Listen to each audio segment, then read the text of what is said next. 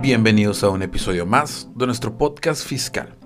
Nosotros somos Casa y queremos compartir con ustedes contenido relevante de una forma breve y sencilla. Comenzamos.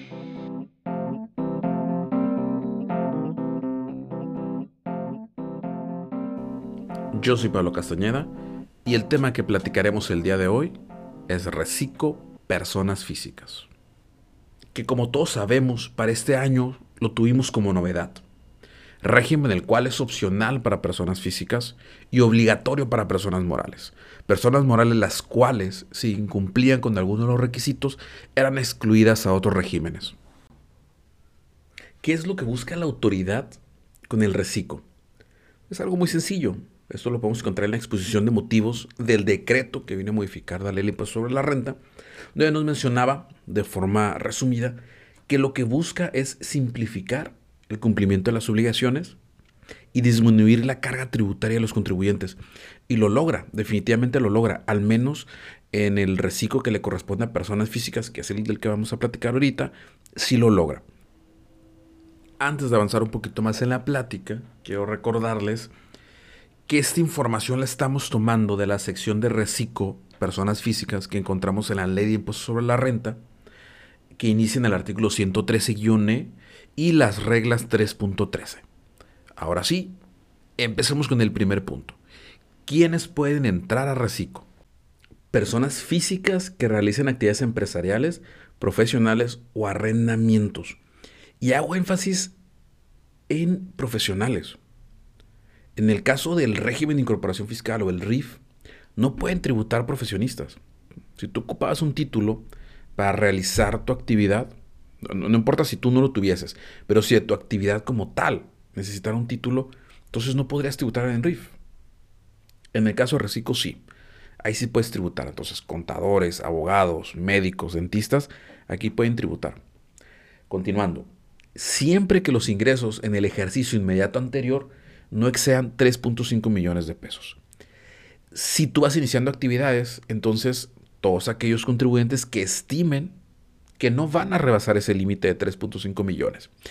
Y si tu ejercicio inmediato anterior fue menor de 12 meses, entonces lo que tienes que hacer es tomar tus ingresos, dividirlo entre los días que estuviste tributando y ese resultado lo multiplicas por 365 días y así vas a saber si rebasas o no rebasas el límite para tributar en reciclo.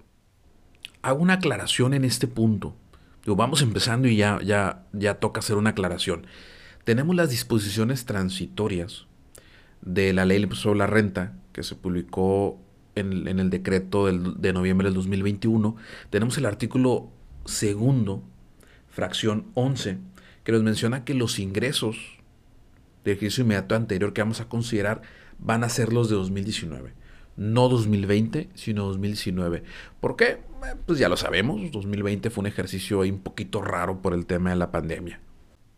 Ahora, ¿quiénes no pueden tributar? Socios, accionistas o integrantes de personas morales o cuando sean partes relacionadas. Ellos no pueden tributar en reciclo, pero sí pueden tributar socios, accionistas o integrantes de personas morales que tributen en título segundo perdón, título tercero.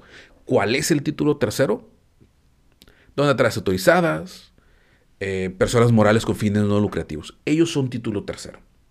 También pueden tributar socios de sociedades cooperativas de producción integradas únicamente por personas físicas, dedicadas exclusivamente a actividades agrícolas, ganaderas, silvícolas y pesqueras.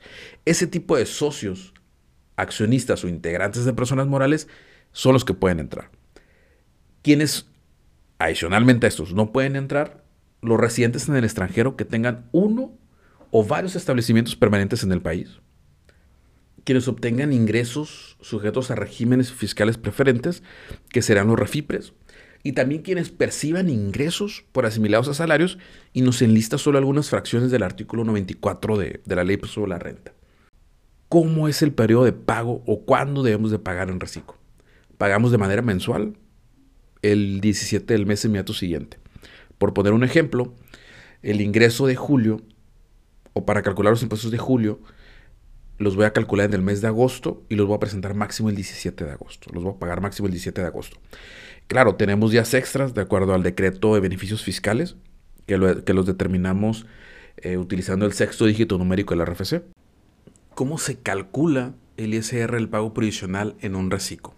Tomamos los ingresos percibidos, los efectivamente cobrados. Estos ingresos, claro, como lo mencionamos, deben de contar con sus FDI. Y obviamente no vamos a incluir el IVA. Tomamos meramente el subtotal. Multiplicamos dichos ingresos por la tasa que nos corresponda. Y es una tasa progresiva. Si en nuestro mes obtenemos hasta 25 mil pesos de ingresos cobrados, nuestra tasa aplicable va a ser del 1%. Vamos a tomar esos ingresos, obtuvimos 24 mil, estamos abajo de los 25 mil. Esos 24 mil los multiplicamos por el 1% y ese va a ser nuestro impuesto a pagar. Así es sencillo. Si obtenemos hasta 50 mil pesos de ingresos, hasta 50 mil pesos, la tasa es del 1.10%. Si obtenemos hasta 83.333.33, la tasa aplicable es de 1.50%. Si obtenemos hasta 208.333.33, es hasta el 2%, es, perdón, una tasa del 2%. Y si obtenemos hasta 3.5 millones, la tasa es del 2.5%. Esa es la tasa máxima. Entonces, si hacemos un cálculo de llevar el ingreso hasta el tope de 3.5 millones, lo que pagaríamos estoy haciendo realmente el cálculo, mejor haremos un pequeño corte para hacer el cálculo.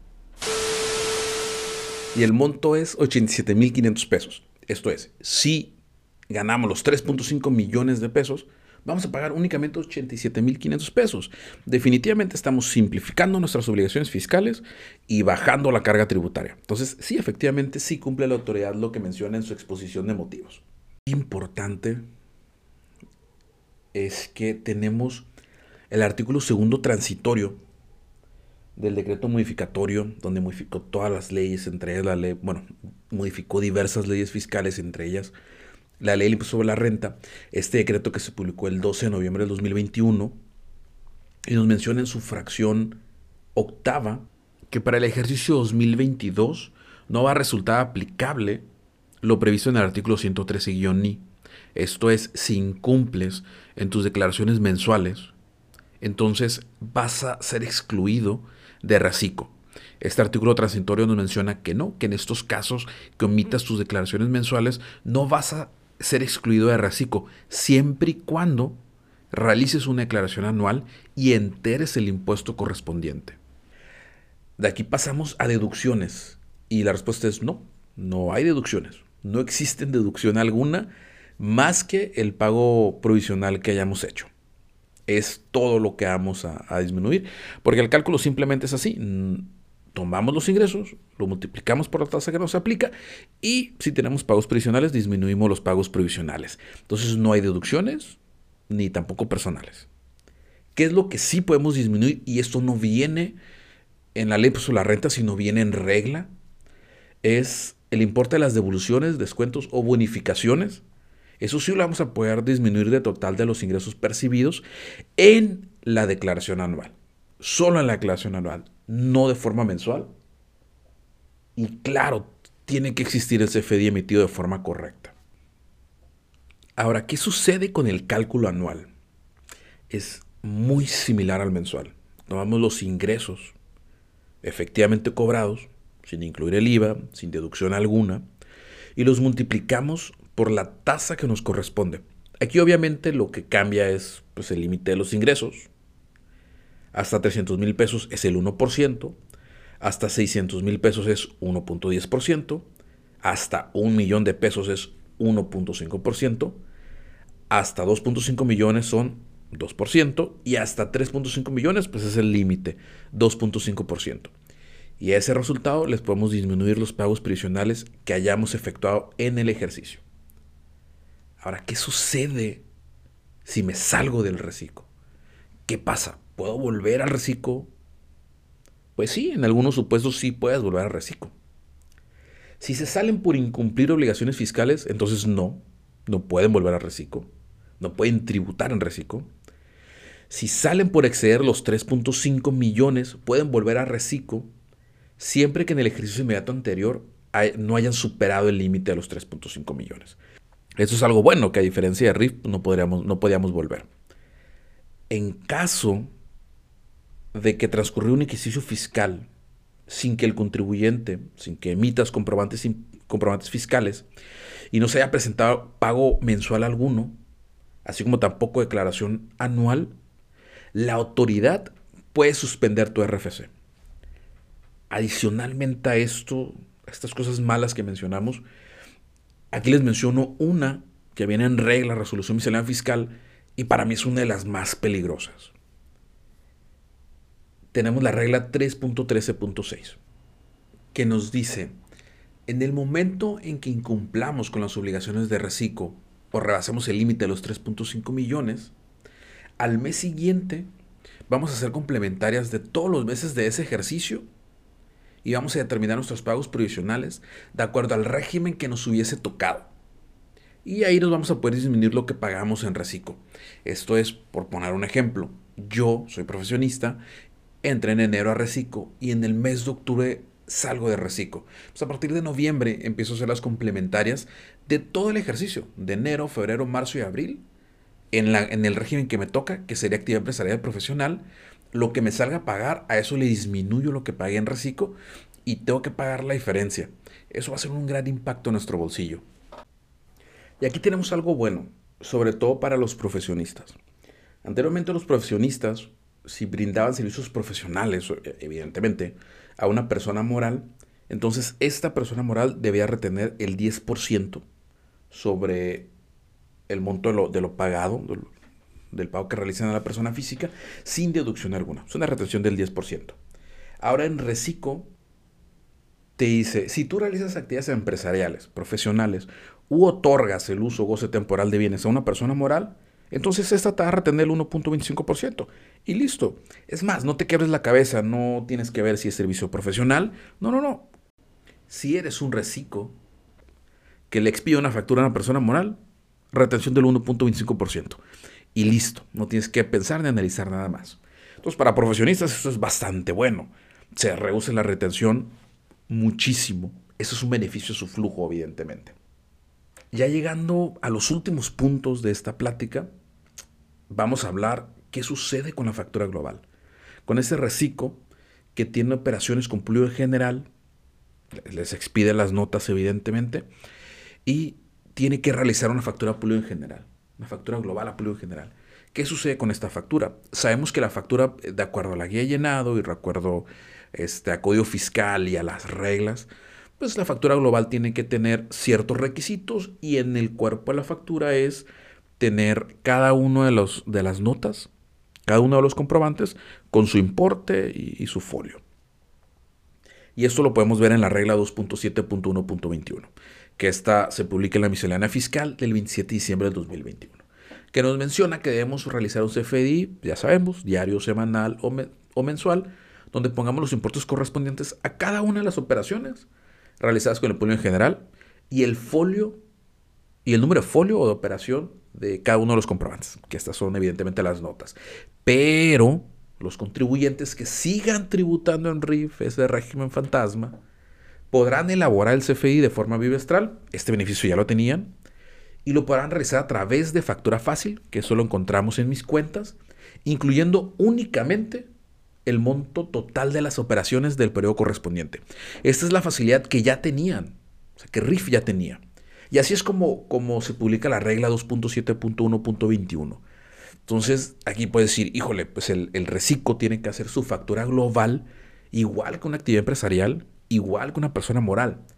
Pero después, en la primera modificación a la resolución miscelánea fiscal, por fin la autoridad nos da una facilidad y nos dice, es que reciclo, te incluyo en el mismo beneficio de RIF. No vas a hacer tu factura bimestral, es evidente. La vas a hacer en el, en el plazo en que te corresponde, en el plazo que la quieras hacer, mínimo una mensual pero vas a poder poner el total de las operaciones del periodo que corresponde. Entonces esto también es una gran facilidad para los reciclos. Bueno, ahora sí pasamos al último punto de esta plática, que son las prórrogas que tenemos al día de hoy 25 de julio.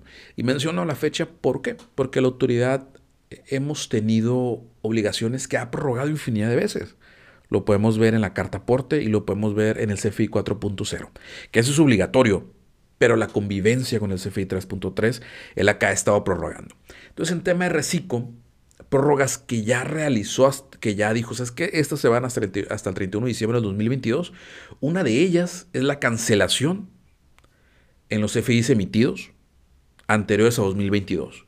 Te dice, ¿sabes qué? Tienes hasta el 31 de diciembre para cancelarlos.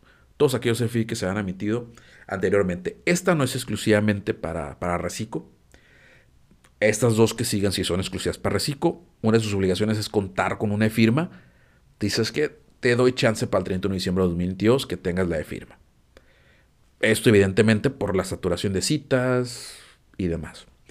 Y también te dice, bueno, pues como para expedir una factura ocupas una e-firma u, u ocupas un certificado de sello digital y como no lo tienes, está bien, puedes seguir utilizando mis cuentas, los apartados de factura fácil, los apartados de mi nómina, para cumplir con tus FDIs.